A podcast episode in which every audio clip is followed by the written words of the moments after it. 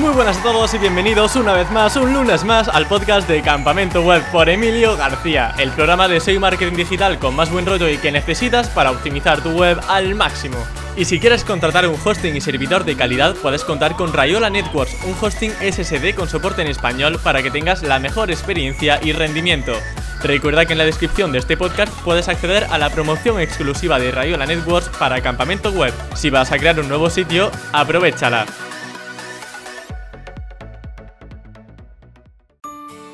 El episodio de hoy puede serte de gran ayuda aunque no sepas ni lo que es un SaaS, y es que nuestro invitado, Daniel Peris, nos va a hablar sobre qué es ese concepto, cómo podemos ganar dinero a través de este modelo de negocio, así como métodos para hacer SEO y mejorar la autoridad de sitios que están dirigidos tanto a consumidores finales como a empresas. Si no te quieres perder nada sobre cómo crear y optimizar tu primer SaaS, así como consejos de optimización web que podrás aplicar en cualquier ámbito, no te muevas porque doy la bienvenida a Daniel Peris. Bienvenido a Campamento Web, Dani, ¿qué tal estás? Hola Emilio, pues muy contento y muy feliz por varias cosas.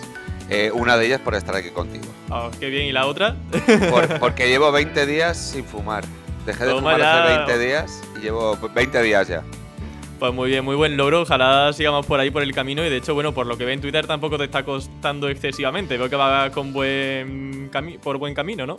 Sí, tío, a ver, eh, misteriosamente y sorprendentemente, antes de dejar de fumar lo ves como algo inalcanzable, imposible, mm, que no vas a poder llevar a cabo nunca en la vida, y cuando lo haces te das cuenta de que no era tan difícil, ¿no? También yo me leí un libro, me leí un libro, eh, que esto no lo he contado por ahí, pero me leí un libro que se llama Es fácil dejar de fumar si sabes cómo. Y la realidad, de momento, Emilio, en los 20 días que llevo, es que me está resultando fácil. Qué guay. Pues ojalá siga así. Bueno, ¿qué te está resultando más fácil? ¿El tema de hacer SEO o el tema de dejar de fumar? Ahí tenemos un, combate peliagudo, ¿eh?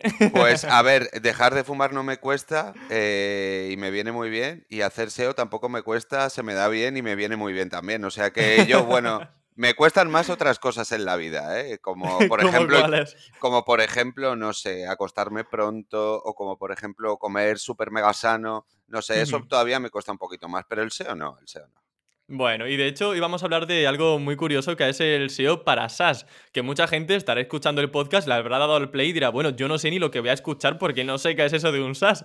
Así que a toda esa gente que no ha conocido este término, podemos definirlo brevemente, o sea, ¿qué es un SaaS? Sí, eh, sí, Emilio, la SaaS son las siglas de, Software as a Service, de, que viene del inglés, eh, software como servicio, y se trata de un modelo de distribución y de licencias usado para entregar aplicaciones de software a través de Internet, es decir, como un servicio. Esta definición la acabo de leer, ¿vale? Porque esta mañana... Menos mal, porque digo, si no, su cerebro va a mil y tiene un lenguaje demasiado ah, depurado para, para lo que tiene un humano. Este señor es un robot, que en parte es así. Pero no, estaba antes de, este video podcast de que habláramos eh, intentando definir yo lo que era un SaaS y al final me estaba liando un montón. Digo, coño, voy a buscar una definición en Internet, que para algo está Internet, y así digo algo coherente, con sentido y que todo el mundo pueda entender. Pero básicamente es un software por, por el que se, se, paga una suscripción para poder acceder a las virtudes de ese software o a sus funcionalidades. También, también vale para servicios puramente de consumo de contenidos. Te pongo el ejemplo más típico en estos casos, que es Netflix o Spotify. Son SaaS también.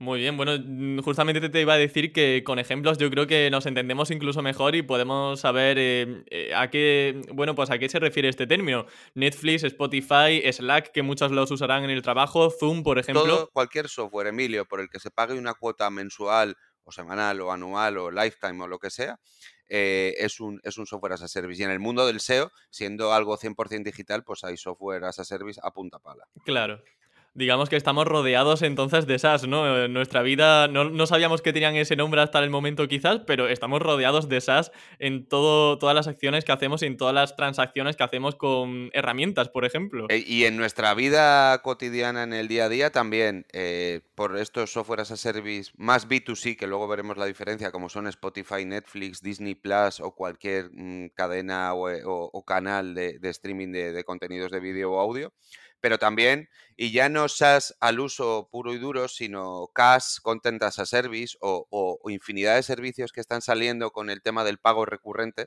porque dicen que el pago recurrente o las membresías, como has llamado antes, Emilio, son las, las nuevas gallinas de los huevos de oro, ¿no? Nos estamos convirtiendo, lo digo siempre, en, dueños de nada y usuarios de todo. Y me explico, yo puedo pagar un, un mes de Semras o de HREPS o de Sistrix, eh, puedo pagar seis meses Disney Plus o puedo alquilarme un coche de tres días y sin, tener que, sin tener la necesidad de tener un coche en propiedad. ¿no? Por ejemplo. Mm, vaya, pues mira, justamente hablando de esto, de la parte un poco más monetaria, de monetización, em, decías que esto es una gran oportunidad también para generar ingresos y no depender de pagos únicos, sino que realmente de forma constante vayamos recibiendo ingresos. Yo te quería preguntar, Dani, ¿por qué nos debería interesar crear un SaaS para ganar dinero? Siempre teniendo en cuenta que no es dinero fácil y rápido, que aquí no, no venimos a vender la moto, pero oye, es una gran oportunidad, ¿no? Para sacarle rentabilidad a este tipo de proyectos. A ver, no, en esta vida el dinero fácil y rápido en líneas generales, Emilio, no existe, a no ser que te dediques al narcotráfico, me lo invento, a cosas así que son evidentemente delitos. Eh, Justo el siguiente podcast trata sobre el nombre. No, no, pero, pero el dinero fácil y rápido no, no existe en cualquier proyecto, no, no, a ver, cuanta más experiencia tienes, evidentemente menos te va costando, pero no es ni fácil ni rápido generar eh, o construir un negocio en Internet. Eh, pero a diferencia del e-commerce o de los sitios web informacionales, eh, como puede ser un blog o medio de comunicación, en el SaaS tienes lo que has comentado, que es el pago recurrente del usuario. ¿Qué pasa? Que, que no es fácil ni rápido, valga la redundancia, conseguir montar un SaaS en el que la gente te pague mucho dinero y esté mucho tiempo pagándotelo. Los SaaS tienen una, serie de métricas eh, muy particulares de lo que es el propio negocio en sí de los SaaS. Una de ellas es el churn rate, que indica cuánta gente ha empezado a pagar y ha dejado de pagar, que ese es el gran enemigo de los SaaS. No es, no es complicado, Emilio, y tú lo sabes, eh, captar tráfico a un sitio web, sea, perdón, el tipo de sitio que sea. Lo complicado es conseguir que vuelva y en el SaaS ocurre algo parecido. Igual que en el e-commerce, no es complicado, entre comillas, vender un producto a una persona, lo complicado es que esa persona vuelva y te compre otra vez. En el SaaS lo complicado es que la gente te aguante cuanto más tiempo mejor para intentar rascarle el máximo posible de, dinero. De hecho, Netflix, eh, vamos, esto es eh, algo que yo, e, es una percepción personal, pero fíjate que está subiendo constantemente nuevas series, nuevas películas. No tienen una calidad extrema, pero están llenando el catálogo mes tras mes. Cada semana hay nuevas pelis, nuevas series para que ese churn rate, como decías, eh, sea inferior al, esperado quizás, ¿no? Es decir, que menos gente se vaya desuscribiendo y tenerlo siempre con cosas nuevas, que, no se quiten la membresía cuando pasan seis meses. Pues mira, eso, eso es tal cual así en negocios como Netflix, que son de contenidos, Spotify hará exactamente lo mismo, están continuamente renovando y continuamente añadiendo contenido porque viven de eso. Pero en el, si hablamos de un SaaS eh, como software puramente, eh, a modo de, herramienta, por ejemplo, Semras o Sistrix o HREVs, que son los ejemplos que más conocerá la audiencia, eh, tienen que estar continuamente añadiendo nuevas funcionalidades, corrigiendo errores y demás y aportando valor al usuario. El aporte de valor es una de las cosas que hace que el usuario se lo piense dos veces eh, ahí se pueden hacer muchas cosas para reducir el churn rate y la más importante es, cuidar el producto. Pero si se cuida el producto, se van añadiendo nuevas funcionalidades y se van corrigiendo, tapando los errores, que es inevitable que aparezcan, eh, el churn baja. Eso es así. Qué bueno. Eh, luego, mira, ha salido un término que ya has mencionado, que es el tema del B2B o B2C. Esto es al final algo que em, tenemos muy presente no solamente en SaaS, sino en cualquier modelo de negocio, porque al final es una diferencia en cuanto al público al que nos vamos a dirigir. Mm, ¿Podrías mencionar cuál es la diferencia entre hacer un SaaS eh, con, un, con un objetivo B2B que con un objetivo B2C?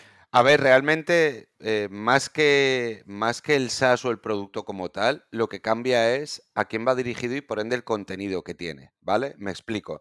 Semra, Sistrix, HREVs, los casos que vamos a repetir durante todo el video podcast, son, son SaaS que son para empresas o para negocios o para autónomos o para freelance. Ni tu madre ni mi madre, Emilio, van a contratar Para nada en absoluto. A no ser que... Me encantaría ver de en el salón de repente haciéndose o mi madre. Ah, Hola, Emilio, te ni tú, te imaginas, ni tú te imaginas a tu madre ahí en el salón haciendo SEO mirando backlinks, ni yo a la mía, ¿vale? Eh, evidentemente, estos son SaaS B2C, B2B, perdón, para, son enfocados a, business, a negocios. Eh, por otro lado, tenemos los B2C, que son enfocados al público en general. Eh, evidentemente, ningún profesional utiliza o se suscribe a Netflix para, para que le ayude en su trabajo, en su día a día Sería más bien para todo lo contrario, ¿no? Eh, sin embargo, tu madre y mi madre seguramente tengan contratado Netflix para disfrutar de ello en el salón a la hora de después de comer, por ejemplo. Eh, esa es la diferencia. Tanto el enfoque que tienen los productos o servicios, como sobre todo el público al que van dirigidos. Y ahí eso es lo, esa es la diferenciación principal entre B2C o business to consumer o business to customer, no sé ahora mismo de qué son las siglas, pero por ahí van los tiros, y B2B que es business to business, puro y duro. De acuerdo. A nivel de hacer SEO, de tratar un SaaS, em, ¿hay una diferencia notable, sobre todo a nivel de optimización web, o son más o menos igual uno que otro? Es, es ahí la... Igual que, acabamos de decir o acabamos de comentar, Emilio, que la diferenciación viene en el público, eh, evidentemente en el SEO ocurre un poco lo mismo. Las búsquedas van a ser diferentes. Ya no solo las búsquedas eh, como tal, eh, o las keywords como tal o combinaciones de las mismas, sino la intencionalidad. Y te pongo, por ejemplo, un ejemplo también muy tontorrón. Las búsquedas de un SaaS B2B, normalmente, eh, las búsquedas SEO, son súper profesionales, evidentemente, y son más preguntas del tipo, ¿cómo puedo hacer no sé qué? ¿Cómo conseguir no sé qué cosa? ¿Cómo mejorar? ¿Cómo ampliar? ¿Cómo, cómo reducir el churn rate? Por ejemplo, te pongo ese, ejemplo más, el, más tontorrón que se me ha ocurrido. Sin embargo, las, las búsquedas para SaaS B2C o de consumidor final contienen preguntas, evidentemente también, porque el usuario cada vez le pregunta más a, Google y sobre todo también por el auge, aunque en mi opinión no es tan, tan auge como, como se esperaría en, estas, en estos años que estamos viviendo de las búsquedas de voz, que el usuario directamente pregunta a Google. pero son eh, búsquedas más del tipo eh, de cosas de andar por casa, de ver películas gratis, ver cine gratis para aterrizar en Netflix o en Disney Plus. Claro. O, cómo hacer, por ejemplo, que los hay bastantes, algunos SaaS B2C que son de recetas de cocina. Pues ahí tienes toda la amalgama de todas las recetas de cocina que tú seas capaz de tener en forma de contenido, ¿no? Para capturar esa, esa búsqueda, ese tráfico desde Google y luego de alguna forma intentar convertirlo en una prueba gratuita o trial para luego intentar convertirlo en cliente recurrente, ¿no? Eh, es, en la diferenciación viene, Emilio, por el tipo de búsquedas que hace la gente. Unas son más profesionales o más enfocadas a negocio o a business y otras son cero profesionales. Mira, te iba a comentar un caso muy curioso de Disney. En la página web, eh, bueno, en Disney Plus, pues obviamente pues hay contenido para familias, eh, infantil.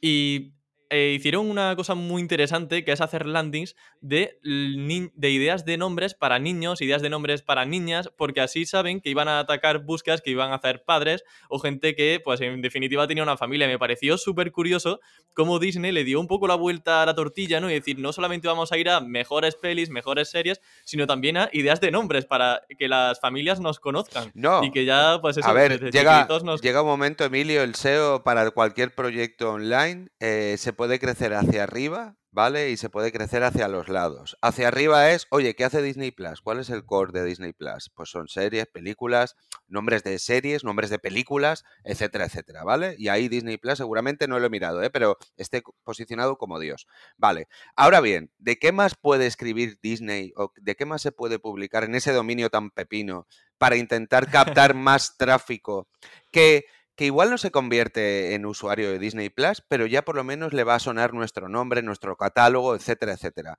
Oye, ¿qué están buscando los papis y los mamis? Eh, y las mamis. Eh, nombres de bebés o nombres, los nombres más usados en 2021 o los nombres históricamente de mujer o de niña más utilizados pues vamos a plantárselo aquí y de alguna forma hacemos un match con los diferentes nombres que aparecen en nuestras películas o en nuestro catálogo, por ejemplo, me lo invento sobre la marcha. Lo que está haciendo Disney Plus ahí es crecer a lo, horizontal. Vamos a atacar nuevos verticales o nuevas ideas de captación de tráfico. Totalmente.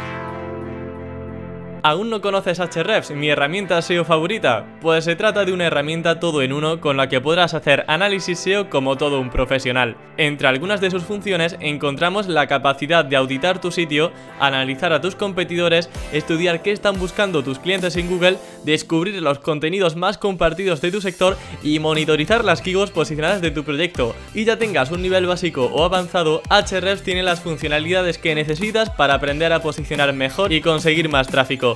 ¿Y tú? ¿Ya la usas? Luego vamos a poner el caso de un oyente que dice, mira, me voy a lanzar con mis as. ¿De dónde encuentras inspiración? Porque Dani, yo ya te dije que eh, antes de, grabar que tienes un don para encontrar ideas de negocio, para eh, emprender. Y en tu caso, por ejemplo, si quieres montar un SaaS, em, ¿dónde te inspiras? ¿Dónde consigues ideas de algo que desarrollar? Bueno, pues a ver, eh, el otro día comentaba esto con, no recuerdo con quién, pero creo que es una realidad. Para tú montar un proyecto, un negocio online y que tenga sentido, eh, tienes que estar muy empapado de la temática o de una temática concreta para poder haber sido capaz, para poder ser capaz de encontrar problemas. Una vez tú eres capaz de detectar o encontrar problemas, lo que tienes que hacer es montar las soluciones. Y normalmente un negocio es una solución a un problema. Entonces, la forma, en mi opinión, de, poder desarrollar negocios digitales, sean SaaS o no, de cualquier cosa, es estar muy metido en, en, una temática concreta, en un nicho concreto, en un vertical concreto, ser capaz de detectar los problemas que existen. Cuando eres usuario extremo de una cosa, usuario avanzado o superusuario de algo, eres capaz de, joder, esto no me termina de gustar, esto creo que se podría hacer mejor, esto así no está bien hecho, yo quizás lo haría de otra forma, lo haría mucho más fácil. Entonces, primero lo que hay que hacer es encontrar problemas para luego tú poder montar esas soluciones. Ya te digo que normalmente un negocio es una solución a un problema. Ahora bien, eh, no hay una respuesta mágica o no hay un truco secreto de cómo encontrar ideas de negocio, sino que tienes que meterte en el barro a bueno, pues a trabajar, a investigar, a, a romperte los cuernos, con perdón de la expresión, en un nicho vertical, eh, categoría concreta, de lo que sea, de SEO, de ASO, de analítica web o de generación de marketing de contenidos o de creación de video podcast. ¿Vale? Por ejemplo. Sí. Y entonces decir, bueno, pues, ¿cómo se podría hacer esto mejor? ¿Cómo se podría hacer diferente? ¿Cómo se podría hacer más fácil? ¿Vale? Em, eso a nivel un poco más conceptual. Y luego, por otro lado, Emilio, haciendo SEO. Eh, es decir, eh, hay mucha gente que ya no monta el negocio de la idea feliz, happy que tuvo en la primera comunión, que lo quiere montar para hacer del mundo un lugar mejor. Hay mucha gente que monta negocios digitales en base a las búsquedas que hace la gente. Si detectamos que mucha gente busca, por ejemplo, me lo invento sobre la marcha, aunque es una, es una invención bastante atinada y ahora te contaré por qué. ¿Cómo, quitar, cómo quitar la imagen de, cómo quitar el fondo de una imagen? Si mucha gente busca eso, eso es un problema que problema del siglo XXI de cómo quitar el fondo ¿eh? a una imagen. eh, hostia, si tú sabes que eso lo busca mucha gente, pues a lo mejor puedes montar un servicio que lo que hagas es que cualquier usuario pueda subir una imagen y que se le quite el fondo. Pues hay negocios de eso. Y hay negocios, Emilio, millonarios relacionados con eso de quitar el fondo de las imágenes. De hecho, ya estado a punto de pagar uno, ¿eh? O sea, es que tal cual. Sobre todo eh, si necesitas una foto de perfil y no te gusta el fondo, pero sales muy bien en una foto y dices, mira, a ver si quito los árboles de detrás y quieres ponerte un PNG eh, de fotos. Si quieres una miniatura, necesitas quitar también el fondo. O sea, es un negocio curioso, cuanto menos, ¿eh? Pues, pues, pues ese negocio ha surgido porque alguien ha tenido la problemática de tener que quitarle el fondo a algo y se ha roto, iba a decir un taco, pero no lo voy a decir, y se ha, se ha, se ha estresado bastante utilizando Photoshop o alternativas a Photoshop o, foto, o Photopea o la que sea, y por otro lado hay un listo por ahí que ha dicho, hostia, esto se busca 150.000 veces al mes en Estados Unidos, a lo mejor podemos sacar pasta de aquí. Entonces es una, tener un problema y ser capaz de solucionarlo, y por el otro lado verificar con las herramientas y con los datos que nos dan las SEMRAS, Sistrix, HRFs y compañía, de, oye, todo esto tiene búsquedas eh, o podemos, podemos llegar a un volumen interesante de búsquedas. Vale, eso quiere decir que hay una necesidad, pues hagámoslo. Qué bueno, entonces digamos que este sería un paso fundamental también para validar un poco esa idea de negocio, ¿no? Y ese SaaS. ¿Hay algún paso más que realices para validar que ese SaaS puede llegar a algo más que una idea loca? Bueno, tener una audiencia en redes sociales y compartir tu proyecto, tu idea, tu producto con esa audiencia, con un pequeño grupo de, gente que te ayude a probarlo y te dé feedback, eso ya es la validación final. Entonces, cualquier cosa, Emilio, eh, que sea una solución a un problema, que a su vez tenga asociadas búsquedas y que tú lo compartas con un grupo de, me lo invento, eh, de 15, 20, 25, 30, 40 personas y el 90% de esa gente te diga, ay, qué guapo, mm, esto me hace de todo el papelón, ya lo tienes hecho. Ahora luego, y luego llega el momento de romperse. No, no. No, mi cabeza me, incita todo el rato a decir tacos. Llega el momento de, estrujarse el coco eh, y de desarrollar el software, que eso ya es otra guerra. bueno, bueno, eso, ahí es donde está el verdadero lío, ¿eh? yo creo. Como no te busques un buen socio. El, el, lío está, Emilio, en todas partes. ¿Qué pasa? Que luego si lo haces bien, si solucionas un problema, eh, tienes audiencia, captas usuarios, creces y tal, pues tienes un negocio que se puede vender, además de que te va a generar unos ingresos recurrentes todos los meses, tienes un negocio que luego se puede vender por un múltiplo que ya le gustaría a cualquier e-commerce y a cualquier sitio web de AdSense o de afiliados de Amazon alcanzarlo en una posible venta o exit, que es como se dice en la industria. Si yo, por ejemplo, soy SEO y no he desarrollado nunca un SaaS, ¿dónde puedo encontrar gente que pueda ayudarme a desarrollar un poco la idea? ¿Tienes alguna plataforma de freelance o algo similar que pueda ayudar? No, hay que buscarse uno o varios desarrolladores. Y la forma de encontrar desarrolladores son infinitas. Desde preguntar en Twitter, Emilio, hasta poner un anuncio en, me lo invento, en... mil anuncios. En, mil, anuncios o en Infojobs, son cosas un poco más... En Workana también. En Workana, no sé, hay mil millones de formas. Eh, pero te lo tiene que hacer... A ver, se puede hacer con no code, que esto también daría para debate y da para otro video ah, podcast. Se podría montar un MVP con no code. Y para eso también hay gente especialista y, y bueno, y cualquiera se puede poner con una herramienta no code, por eso se llaman así, romperse un poco el coco y sacarlo. Pero evidentemente si quieres hacer una cosa avanzada y una cosa digna y una cosa que, que, aporte valor, no digo que no se pueda hacer con no code, pero con code o con desarrollo y con desarrolladores, pues, pues puedes rizar más el rizo. Si a alguien le gusta el, Sí, si a alguien le gusta el no-code, que es un término que ha salido, hace poco traje a Jaime Mesa, eh, que estuvimos hablando en este caso de newsletters, pero él, es también un fan del no-code y en su newsletter de Compiles pues habla mucho sobre ello, que al final es hacer desarrollos eh, sin realmente programar, sin que haya código detrás, es decir, instalar un simple eh, Shopify, por ejemplo, tener un Shopify, instalar un WordPress y hacer cosas sin tocar líneas de código, sino pues con cosas un poco más amigables para todos los usuarios. Em, bueno, hemos hablado, la verdad es que me gusta el rumbo que está tomando la entrevista porque a pesar de hablar de SaaS, estamos hablando mucho también sobre SEO, sobre temas de intenciones de búsqueda, sobre volúmenes. Entonces, por seguir un poco en esta línea SEO, eh, me gustaría hablar sobre qué tipologías de URLs deben estar siempre en nuestra web corporativa. Porque claro, la web imagino que no será una simple página de inicio y ya está, ¿no? Tendrá un poquito más. Pues, a ver, una cosa que nos encontramos bastante en Graviton, que si quieres luego le dedicamos dos minutillos a Emilio a hablar de Graviton. Eh, cero comercial, eso sí, cero comercial, que yo, yo no soy nada comercial. Em, pero lo que nos encontramos en Graviton son sitios web o de una URL, una en plan landing page, como si fuera de una aplicación móvil, eh, o nos encontramos sitios con URLs a cascoporro, sin ton ni son, sin sentido, sitios web desordenados. Eh, muy mal, muy mal. ¿Qué debería tener en un mundo ideal?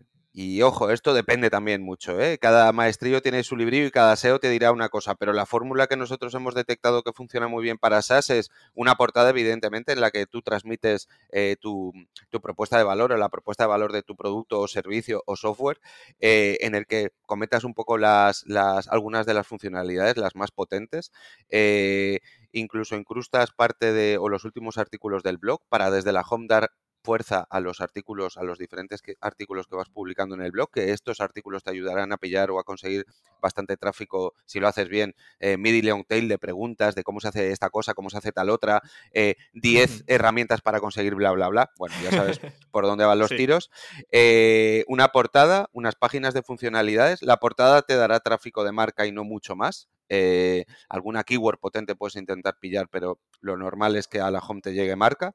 Eh, páginas para una página que, con, que, aglutine todas las funcionalidades eh, o incluso una página por funcionalidad y habría que estudiar, hacer un estudio de palabras clave y, optar por una opción u otra. Claro, que no sea solamente, por ejemplo, porque esto también me lo encuentro mucho, igual una landing que eh, incluso de meta title tiene simplemente servicios y se quedan ahí. No, hombre, vamos a, darle un poquito más de chicha, ¿no? ¿Por qué pones servicios? Pon servicios de email marketing o cómo hacer campañas de, bueno, servicios de, de, bueno, sí, de email marketing, de lo que sea, ¿sabes? Pero no un servicio solo. Pero, pero es que depende, es que depende mucho, Emilio. Y mira que esta mañana he hecho un retweet de una cosa de Semrush que ha puesto de, oye, todos los SEOs van a contestar depende, menos el 5% que dirán depende en naranja o algo así. Vaya, lo he visto, lo he visto. Era una cosa muy curiosa, pero depende, oye, ¿tienes una página ya rankeando para email marketing? Hostia, a lo mejor si le cascas el email marketing a la página de funcionalidades o servicios, te canibalizas tú mismo, ¿no? O sea, por eso te digo que, que depende de un montón de cosas. Lo, de, lo que te decía, home, páginas para funcionalidades, evidentemente todas las páginas legales, avisos y demás, que con esos no hacemos SEO, pero deben estar en el sitio web, evidentemente. Y luego la piedra angular del crecimiento de tráfico de un sitio web de un SaaS es el blog. Es el, es el, blog. Es eh, las guías que publicas, las, los tutoriales, los cómo hacer tal cosa, cómo hacer tal otra, siete herramientas gratuitas para hacer bla, bla, bla. Eh, el blog también es lo que te ayuda a dependiendo de cómo te montes la película, que yo la haría, del guest posting con sitios web relacionados para hacer eh, ya no solo el link building, sino hacer marca también y ser más conocido y demás, el blog es donde tú vas a publicar o donde artículos invitados van a publicar eh, para ponerse enlaces, pero tú también para adorar o para aportar todavía más contenido guay que va a interesar a, a tu audiencia, ¿no? Pero básicamente es eso, tenemos un sitio de bueno, y ahora te hago un pequeño comentario, un pequeño apunte. Tenemos la home, tenemos páginas de funcionalidades y tenemos el blog. Y luego ya, ¿cuán ninja quieres que, seamos, Emilio? ¿Cuán, cuán, mucho, mucho. ¿Cómo de ninjas? Vale. Muy, ninja. Vale, pues bueno, aprovechémonos del tráfico de las marcas de nuestros competidores y montemos páginas en nuestro sitio web que sea Zoom versus Google Meet. No sé si me explico con esto. Páginas de comparativas de tu software versus el software de la competencia. Me lo explico. Esa es la única forma que tendría, por ejemplo, Google Meet de intentar rascar algo de tráfico para la búsqueda de marca Zoom, que se debe buscar bastante. Sí, de hecho aquí a mí se me ocurren algunas landings, de hecho es algo que te quería preguntar también, porque eh, van un poco, como bien dices, para rascar tráfico de la competencia, que la gente, imagínate, yo quiero contratar eh, Zoom o, o, por ejemplo, Google Meets, imaginemos que es un SaaS y hay una suscripción recurrente. Y digo, a ver, ¿qué contrato, Zoom o Meets? Pues ¿qué pasa? Si Zoom tiene una página que es Zoom versus Meet, yo voy a ver la página de Zoom, voy a ver aquellas características que por supuesto van a poner eh, por delante a Zoom con respecto a Meet y también es una ventaja eh, a nivel de negocio porque voy a poder eh, ver una comparativa donde aunque intenten ser objetivos, siempre van a estar un poco para, para que ellos ganen, ¿no? Para que Zoom vaya por delante que Meet. Correcto, esa es una, esa es una, y se hace mucho esta, ¿eh? la de eh, Periquito versus Manolito. Eh, evidentemente aquí la gente lo hace, lo, hace muy bien, lo hace muy mal, lo hace regular. Hay gente que en ese tipo de, o empresas o SaaS que en ese tipo de páginas mienten sobre las funcionalidades o features del resto. Eso es feo, eso yo creo que no se debe hacer. Oye, que tú tengas, destaca lo que tú tengas y el otro no tenga, me parece muy bien, porque ahí no estás mintiendo ni engañando, pero no mientas sobre el otro, ¿vale? O sea, no, no hay que llegar a esos puntos. Pero luego pasa otra cosa, Emilio, y es que relacionados o vinculadas a algunas marcas de software o servicios, eh, eh, hay, hay, un montón de búsquedas relacionadas. Me explico. Eh, no sé si conoces la herramienta Intercom, que es para soporte de usuarios, para ponerte un chat, para, bueno, para eh, intentar reducir el, el, churn rate de tu SaaS, por ejemplo. Para eso sirve Intercom, ¿vale? Que es un SaaS para SaaS. Lo que pasa es que Intercom es carísimo y, no es del todo, no digo que sea malo, pero para el precio que tiene, la relación calidad-precio que tiene, pues no es la ideal. Hay muchísimas búsquedas de alternativas a Intercom. Gente que ya ha utilizado Intercom, que lo conoce, pero que por el motivo que sea, está con perdón de la expresión o no, hasta los webs de pagar mil dólares al mes o dos mil o los que sean.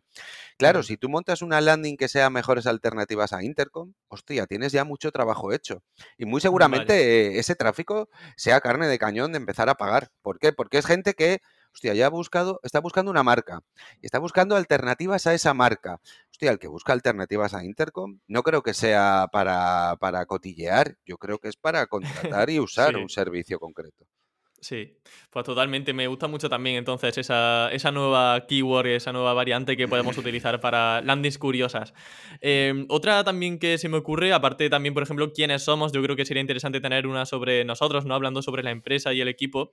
Hay otra también que mencionabas en un webinar y era el tema de la ayuda o de los fax. Em, decías que es algo opcional.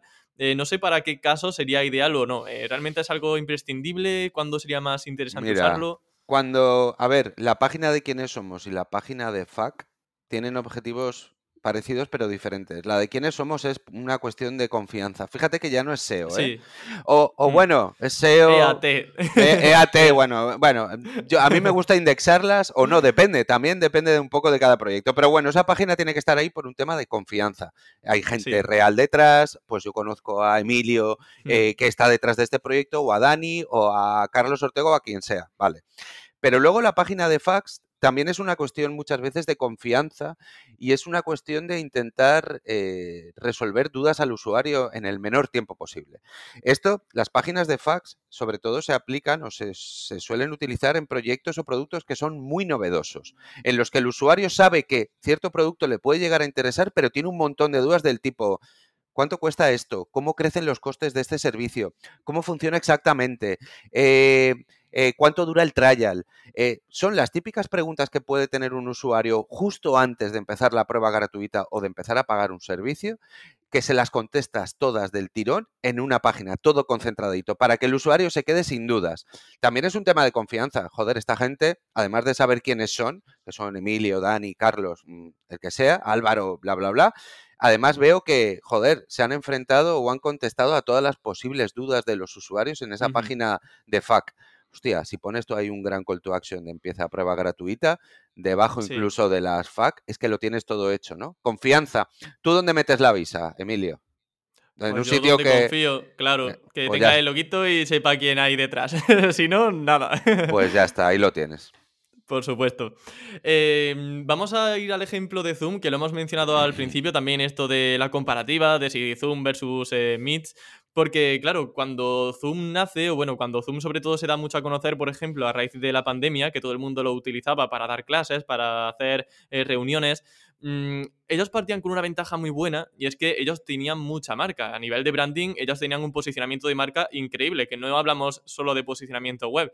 Em, en el caso de una persona que monta un SaaS que no tiene mucha marca, ¿cómo, em, cómo puede realmente trabajar su estrategia de posicionamiento web, en este caso de SEO, para conseguir tráfico nuevo sin que la gente todavía conozca pues, ese, ese nombre? Con, con genéricas, Emilio, como se construye cualquier proyecto de cero.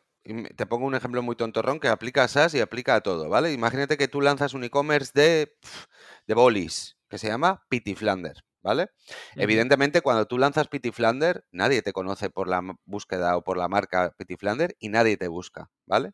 Pero a lo mejor sí que podrías llegar a un montón de gente para impactarles eh, por búsquedas relacionadas con los bolígrafos, ¿vale? O con los bolis. Eh, mejores bolis big, me lo invento, ¿eh? Mejores bolis para, para pintar, para dibujar. Mejores bolis para tomar nota en clase. Me lo estoy inventando todo sobre la marcha, ¿vale? Sí, sí. Pero tú te das a conocer por lo que haces para luego llegar a ser conocido por quién eres y por lo que haces también. Pero esto me pasó en Ipadízate, un proyecto que tuve yo hace un montón de tiempo. Al principio nadie conocía la marca y nadie buscaba Ipadízate para entrar en el sitio. Entraban por aplicaciones iPad, juegos iPad, juegos iPhone, em, eh, jailbreak del iPad, bla, bla, bla, bla, bla. bla. Eh, conforme tú empiezas a ser conocido por lo que haces o por lo que ofreces, la gente se va quedando con tu marca y es entonces cuando empieza a crecer el tráfico de marca y cuando realmente estás haciendo branding de verdad. Pues en un SaaS es exactamente lo mismo. Oye, he lanzado un SaaS que es un me lo invento, ¿eh? un tracker de keywords, de posiciones. Eh, evidentemente nadie busca o nadie conoce mi marca, o nadie conoce mi marca y por ende nadie la busca. Pero voy a empezar a generar contenidos que puedan interesar a gente que utiliza este tipo de servicios, una para ser encontrado y dos para ser conocido. Eh, con, con, con SEO. ¿Cómo se hace marca en Internet con SEO?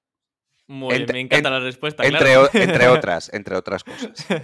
sí, pues mira, justamente eh, por, por eh, digamos, incidir un poco más en el tema de, del blog, de hacer inbound marketing, que como, bueno, va todo un poco ligado, hacer ese tipo de contenidos que eh, no tengan como foco nuestro nombre de marca, nuestro nombre de marca, sino realmente keywords secundarias relacionadas, como bien decías, te habrás encontrado de todo, yo creo, revisando blogs de empresas. Entonces yo te quería preguntar, ¿qué no debemos hacer con el blog y qué sí podríamos hacer en un blog para eh, que realmente sea algo fructífero y, por ejemplo, que no sea meramente corporativo hablando de nuestros logros, que eso lo veo yo mucho, de decir, hemos ganado un premio, hemos, vamos a un evento, vamos a no sé dónde, sí, pero eso la gente que no conoce vuestra marca no lo va a buscar nunca en Google. Eso, eso está muy bien y tiene que estar. Hemos recibido una ronda, estamos en el stand del Four Years From Now en Barcelona, o vamos al Mobile World Congress, o lo dicho, nos han dado el premio a los emprendedores del año en León, me lo invento sobre la marcha. Todo eso tiene que estar y eso está muy bien pero eso no aporta, con perdón de la expresión, una mierda al usuario. Eh, eh, los contenidos de un blog de un SaaS B2B, eh, ¿vale? Vamos a centrar, Emilio, mucho el tiro, deberían ser súper didácticos. No hay mejor forma de vender que enseñar cómo hacer tal cosa, cómo concatenar eh, celdas de un CSV para no sé qué, cómo quitar el fondo de una imagen, cómo, cómo reducir el churn rate de tu SaaS, cómo, cómo hacer crecer o cómo conseguir cuentas, cómo convertir eh, usuarios mensuales de un SaaS en anuales. Enseñar es, lo, es por donde deben tirar los blogs de los SaaS B2B. Y B2C también, ¿eh? pero B2B sobre todo. Enseñando. Enseñando se vende un montón. Y en el caso de B2C, em, imagino que entonces irá un poco quizás más por keywords que son prácticamente de servicios o cómo suelen ser entonces esos contenidos. A ver, nosotros, yo no hago SaaS B2C, yo, lo, yo y Carlos Ortega en Graviton nos enfocamos 100% en SaaS B2B, puramente de empresas, pero es que depende muchísimo del proyecto, Emilio. No te puedo contestar porque Disney Plus tirará, que es un SaaS B2C, tirará por un sitio, eh, yo que sé, me lo invento, Spotify tirará por otro eh, no lo sé, es que no te puedo, no te puedo contestar a esa pregunta. Depende de, infinidad de cosas. Ahora bien, centrando, centrando el tiro en SaaS B2B eh, para empresas o para negocios, eh, siendo súper, súper didáctico y evidentemente mirando los términos o keywords o conceptos que están buscando tus posibles clientes, pero también mirando de cabo a rabo a la competencia para ver por todo lo, por lo que están posicionando para intentar sacarles el máximo, ¿no? No, a mí me encanta muchísimo lo de espiar a la competencia. Digo, mira, a mí el Keyword Research que me lo haga otro. Digo, yo me meto en el Content Gap, por ejemplo, de, de eh, pongo ahí un montón de dominios de competidores y digo, hola, ya tengo aquí Research para cinco años. Que, que, en parte con eso el trabajo está hecho. Luego hay verticales en los que no hay competencia a las que mirar porque todo el mundo en general lo hace mal o no lo hace bien. Pero, hostia, es que, es que hay gente que ya te ha hecho el trabajo o parte del trabajo, ¿no? Entonces, cuando tú ya tienes los topics sobre los que, o una serie de topics sobre los que tratar o atacar en el blog de un SaaS B2B, eh, hostia, luego tienes que posicionarte. O sea, primero tienes, el primer reto es saber por lo que te interesa posicionarte y luego posicionarte. Eso ya es otra guerra.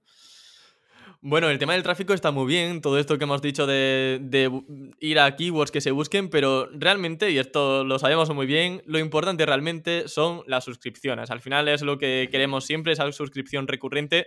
Y claro, el blog eh, puede estar muy bien para conseguir visitas, pero ¿cómo hacemos que esa visita termine comprando o contratando, que yo creo que aquí va a estar la clave, una prueba, un trial de ese software. ¿Cómo conseguimos enganchar a ese usuario con nuestro servicio? Eh, a veces el trial es buena idea mm, y puede ser buena idea con 10 días, pero no con 14, o a lo mejor es mala idea o muy mala idea con 7, pero también puede ser buena idea. Todo esto se comprueba probándolo, ¿eh? porque aquí la, ciencia infusa todavía no, no, es un skill que tenga nadie.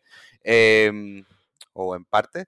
Pero, pero a la segunda pregunta depende. A veces trae al sí, a veces trae al no. Habrá que probar y hacer pruebas. Sobre la primera pregunta, ¿cómo convertimos el tráfico en, en clientes o en, clientes, básicamente, de nuestro servicio? Eh, pues de muy diferentes formas. Eh, la primera, tienes que tener un contenido, evidentemente, que se posicione y que solucione un problema eh, a un usuario o que le enseñe a hacer una determinada cosa. ¿Vale? Eh, y luego, cuando el usuario aterriza en ese contenido, evidentemente tú puedes utilizar diferentes métodos o diferentes técnicas para conseguir convertirlo en trial o en cliente directamente. ¿eh? Ya dependerá del SaaS que sea. Pero desde cajas em, al final del contenido, en las que se destaca que hay una prueba gratuita y se invita al usuario a que la pruebe con un gran botón, un, gran call to action. Esto lo puedes ver en, cualquier blog prácticamente de cualquier eh, SaaS, por ejemplo en el de SEMrush, lo puedes ver. Em, se puede hacer con pop-ups. Cuando el usuario haya leído el 90% del contenido o haya estado en esta página o en un artículo del blog más de, me lo invento, 80 segundos, tirarle un pop-up y para, para anunciarle a bombo y platillo o un descuento o una prueba gratuita o una prueba gratuita con descuento a posteriori, ahí ya, bueno, técnicas mil también. Se puede hacer eh, con, con el propio contenido. Por ejemplo, en el segundo párrafo podemos poner, oye, y si quieres agilizar todo esto, recuerda que tenemos este producto que está de promoción, que te ayudará a eh, quitar el fondo de tus imágenes. Me lo invento sobre la marcha. Esa es una forma que es eh, para convertir el tráfico directamente en, probadores de tu servicio o producto o en clientes o en ambas. Pero luego, por ejemplo, puede, se me ocurre que, que no es algo en lo que yo sea muy experto, pero también se puede hacer así eh, pidiéndole el email. Oye, suscríbete a nuestra newsletter para recibir más consejos sobre cómo editar tus fotografías online me lo invento también sobre la marcha. Esa es una forma de, quizás de calentar más al lead, ¿no? Oye, yo sé que me has entrado por un interés que tú tenías en quitar el fondo de las imágenes, pero a lo mejor yo capturo tu correo, ¿no te interesa pagar por un editor de imágenes online? Me lo, me lo estoy inventando todo, Emilio, sobre la marcha, ¿eh? Para que, que lo sepas. Te está quedando muy bien, ¿eh? o sea, para estar inventado. Es que ya, es que he inventado tanto ya que invento muy bien. Sí, no, que tal, que hay práctica ya. Que práctica en la invención. Que, oye, sé que, que a lo mejor eh, tú tenías esta duda de cómo quitar el fondo de la imagen, pero por esta duda no voy a conseguir enchufarte un servicio o un software de edición de imágenes online, pero dame tu correo que ya te voy a contar yo otros trucos de cómo quitar los ojos rojos de las fotografías, cómo hace convertir tu foto o tu selfie en un tipo cómic, eh, que eso que está muy de moda ahora en Instagram y demás ya te voy a ir calentando cada vez más hasta que llegue un momento que te diga, oye, págame 9,99 y que vas a tener una herramienta fantástica para quitar fondos de imágenes, para quitar los ojos rojos de las fotos, para convertir tus selfies en dibujos animados, etcétera, etcétera, etcétera. Entonces, formas hay mil. Evidentemente, lo importante es captar ese tráfico cuanto más cualificado mejor, pero luego ya depende de la estratagema o de la jugarreta, entre comillas, que utilicemos para, para conseguir un trial, para conseguir un cliente, un trial que luego será cliente, o una dirección de correo electrónico que luego, más adelante, a posteriori, también podremos convertir en, en trial o en cliente. De acuerdo. ¿Y qué hay de la autoridad? Porque el tema del inbuilding es algo que a mucha gente le preocupa, ¿no? Eh, incluido yo, pues empezamos un proyecto y decimos, bueno, ¿cómo hacemos que la gente hable de nosotros y nos enlace sin tener que pagar o hacer técnicas em, triquiñuelas, ¿no? Para Google. Em, en, tu caso, ¿has tenido casos prácticos donde habéis conseguido enlaces naturales eh, muy buenos y sin pagar por ellos? Pues a ver, por ejemplo, yo te puedo poner casos propios con nombre, apellidos, ojos y dominios directamente eh, en los que nunca hemos pagado. Yo, Emilio, nunca he pagado ningún proyecto. para mis proyectos nunca he pagado ningún enlace. Para mis proyectos serios. ¿Vale? Aquí te hago la coletilla. Algún enlacito que otro he comprado. Pero para nuestro SaaS propio de Tool que montamos en 2017 y vendimos el año pasado en 2021.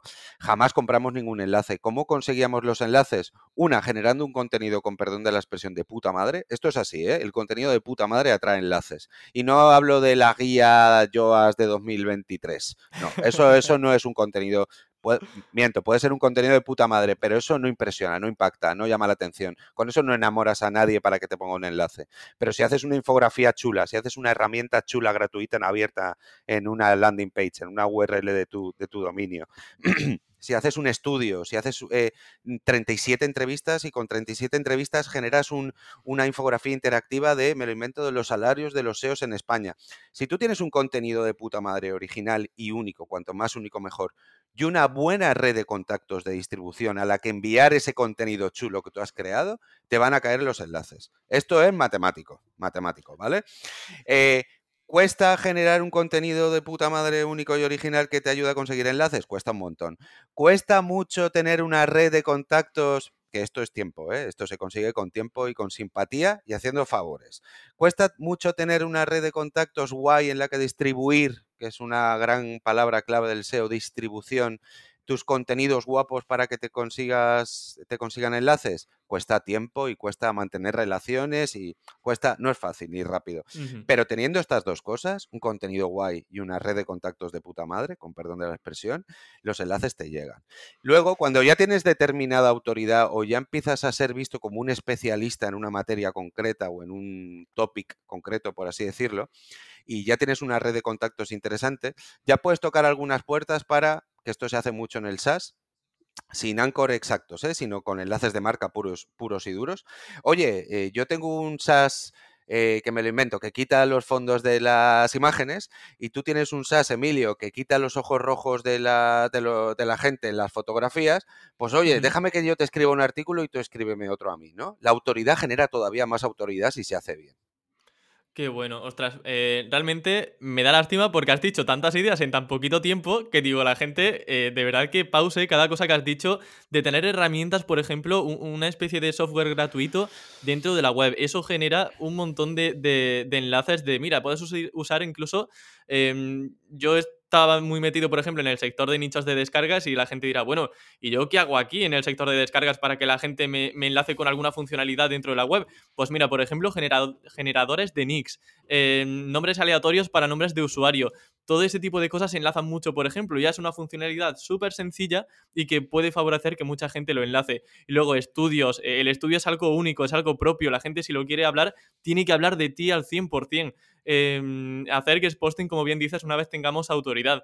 Bueno, ideas mil que has comentado en un tiempo récord y, que son increíbles. Y el resumen, Emilio, es aportar. O sea, si yo te tuviera que definir o que resumir todo esto que hemos comentado ahora en una palabra, es aportar. Yo recuerdo perfectamente un caso muy rápido, Emilio, cuando estábamos empezando con The Tool, que era un tipo Semras, pero de aplicaciones de ASO, ¿vale? Bueno, esto, otra película.